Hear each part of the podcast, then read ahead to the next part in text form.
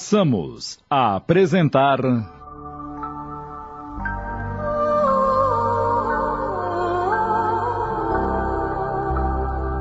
Renúncia. Minissérie de Tony de França em 20 capítulos da obra psicografada por Chico Xavier, ditada pelo Espírito Emmanuel.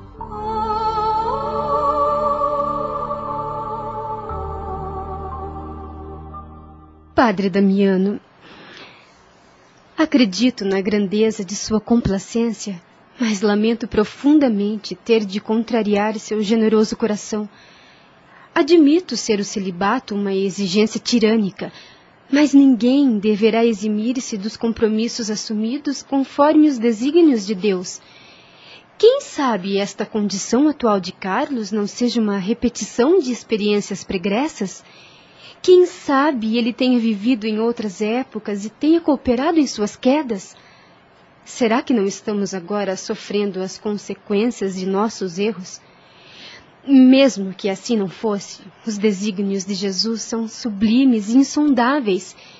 E, e confesso, mamãe, que tenho sim uma enorme afeição por Carlos.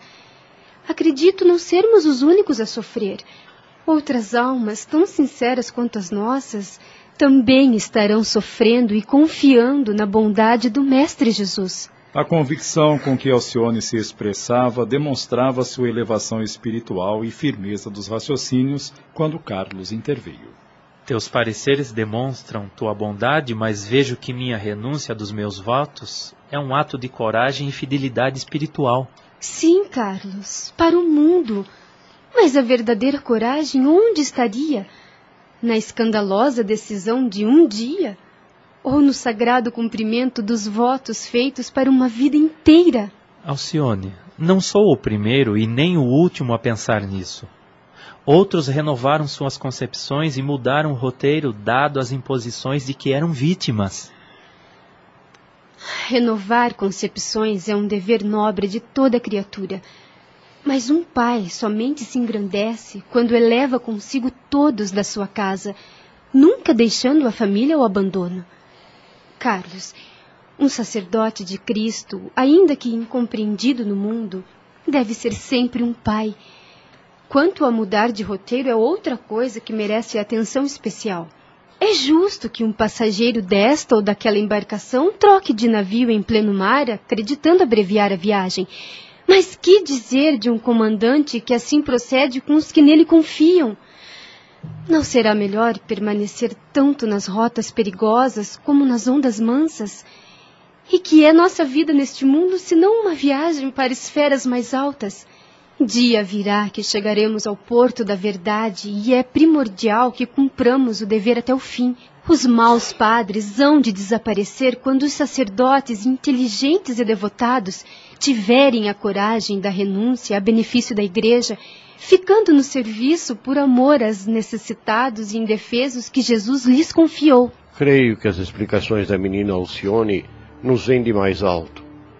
Por isso acredito que a lua do dia de Pentecostes está presente no mundo. Meu filho, pela boca de tua eleita, Jesus te envia a mensagem salvadora. Entre o capricho e o dever, não hesites.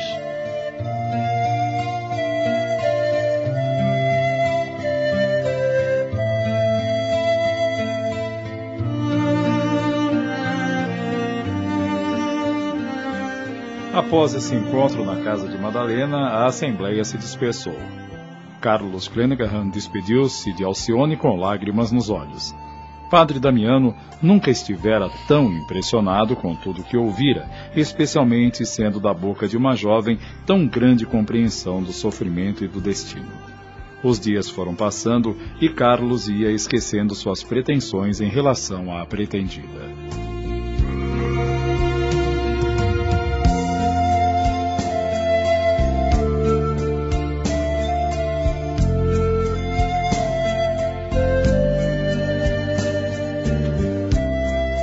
O tempo foi passando. Para Madalena Villamil, o seu intento de ir para a América ainda a perseguia. Abraçar os Davenport e saber mais sobre o naufrágio de Cirilo.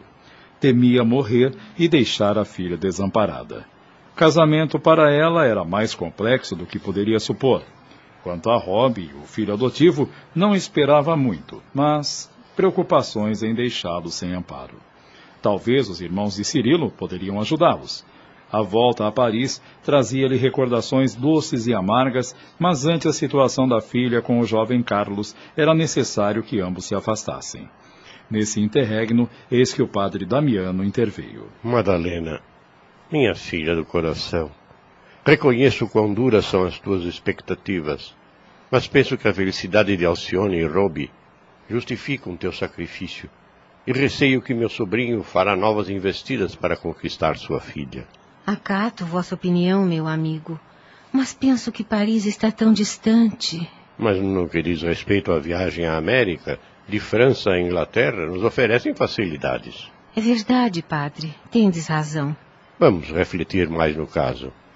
Além de que a distância sempre foi o melhor remédio para as feridas do amor. Alcione, ao saber da iniciativa da mãe, exultou de alegria. No entanto, para o padre Carlos, a notícia chegou-lhe com grande espanto.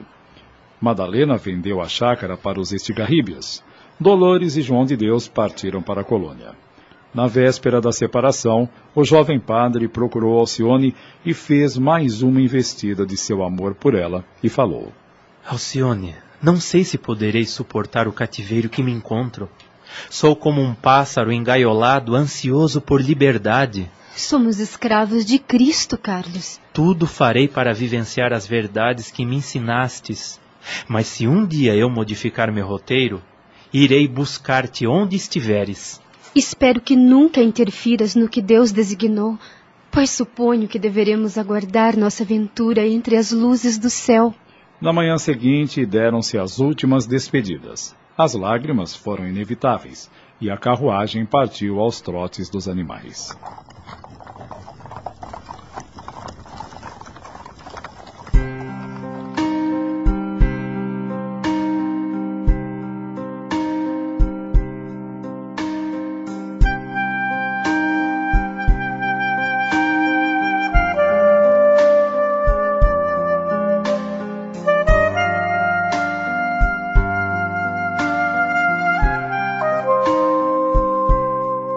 Depois de longo tempo de viagem desde Ávila, Galiza, Vigo e o porto de Avre, eles enfrentaram os maiores incômodos até finalmente Paris.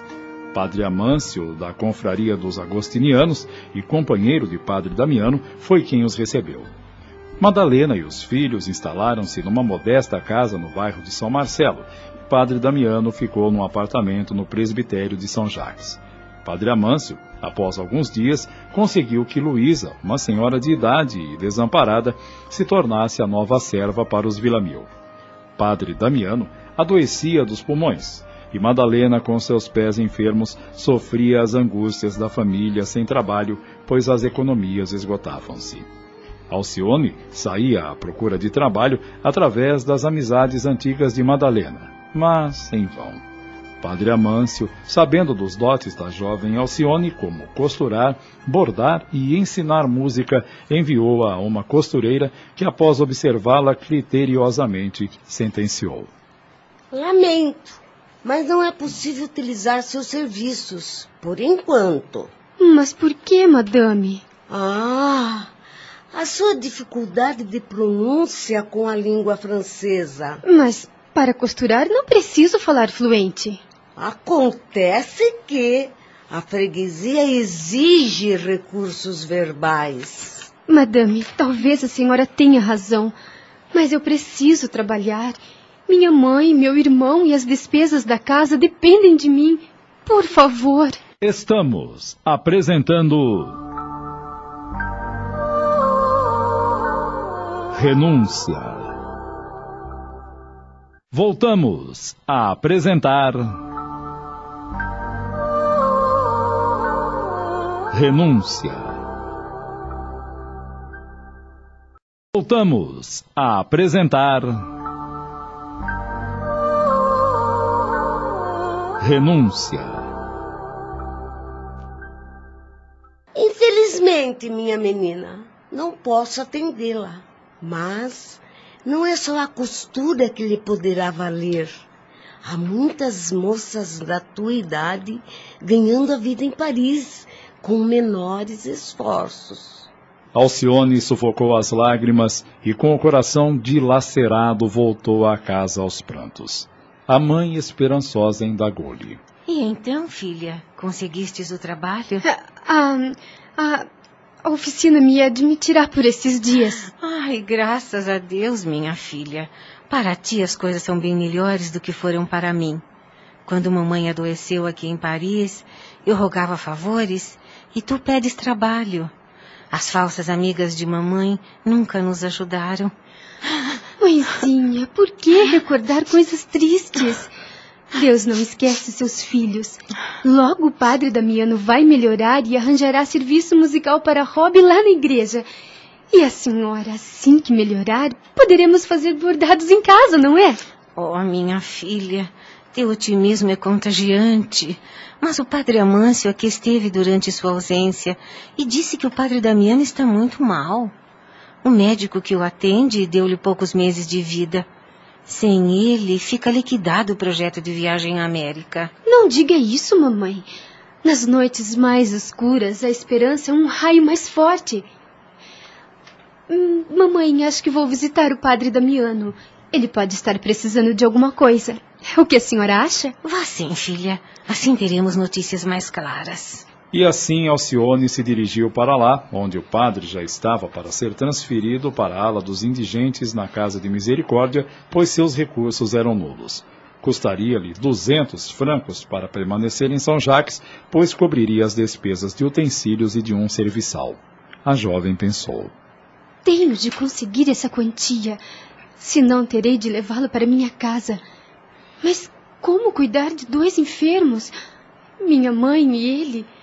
Ah, meu bom Jesus, só vós haveis de prover uma solução. Confio e espero em vós. E Alcione pôs-se a caminhar pelas ruas parisienses a caminho de sua casa, quando notou que um cego cantava à porta da igreja de São Marcelo para ganhar a vida. Daí teve uma ideia e apressou-se para chegar em casa.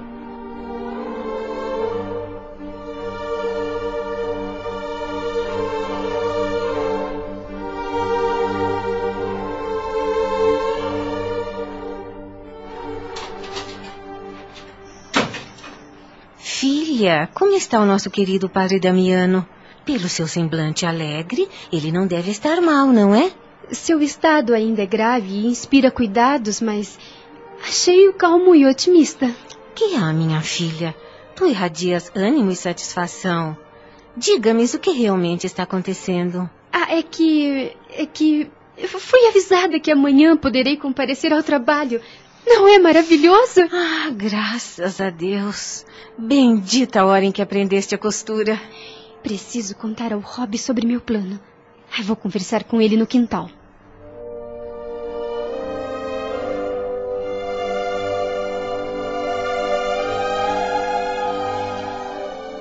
E então, Rob, concordas? Um concerto? Opa! Elas não podem ouvir nossa conversa. Cantaremos só amanhã, porque depois é possível que teremos trabalho para nós. Mas, mana, precisamos ensaiar. O que diremos à mãe?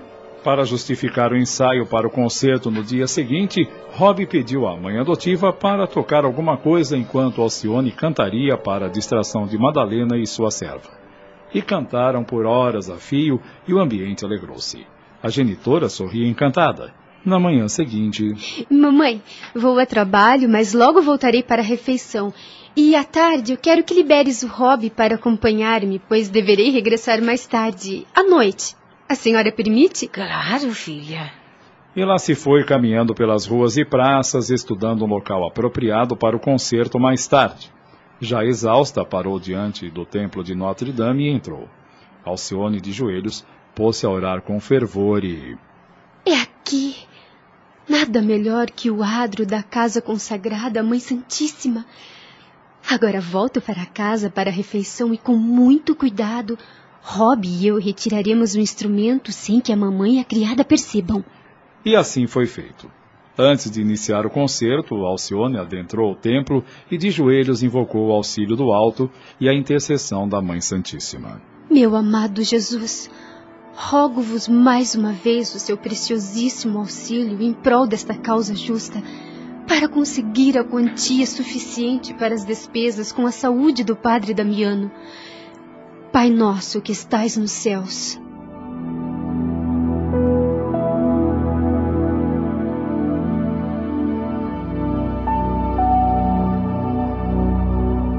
Ao entardecer, quando os transeuntes afluíam ao templo, as primeiras notas musicais preludiavam o crepúsculo.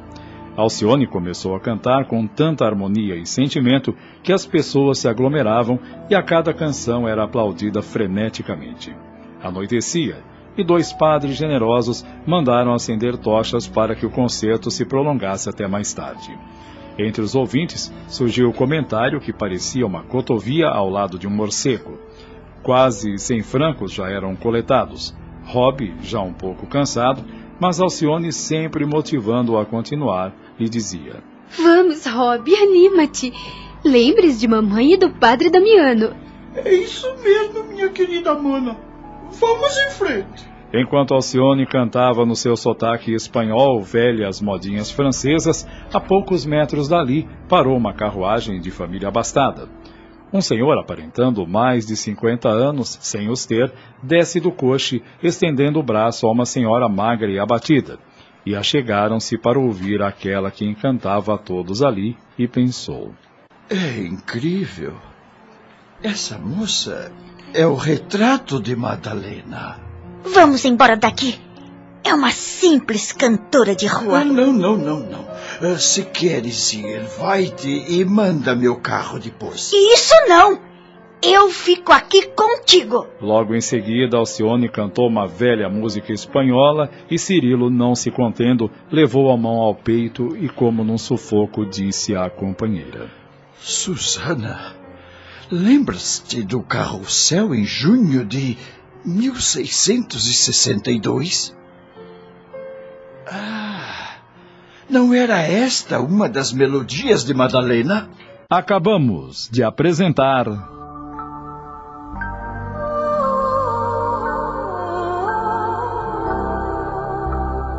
Renúncia.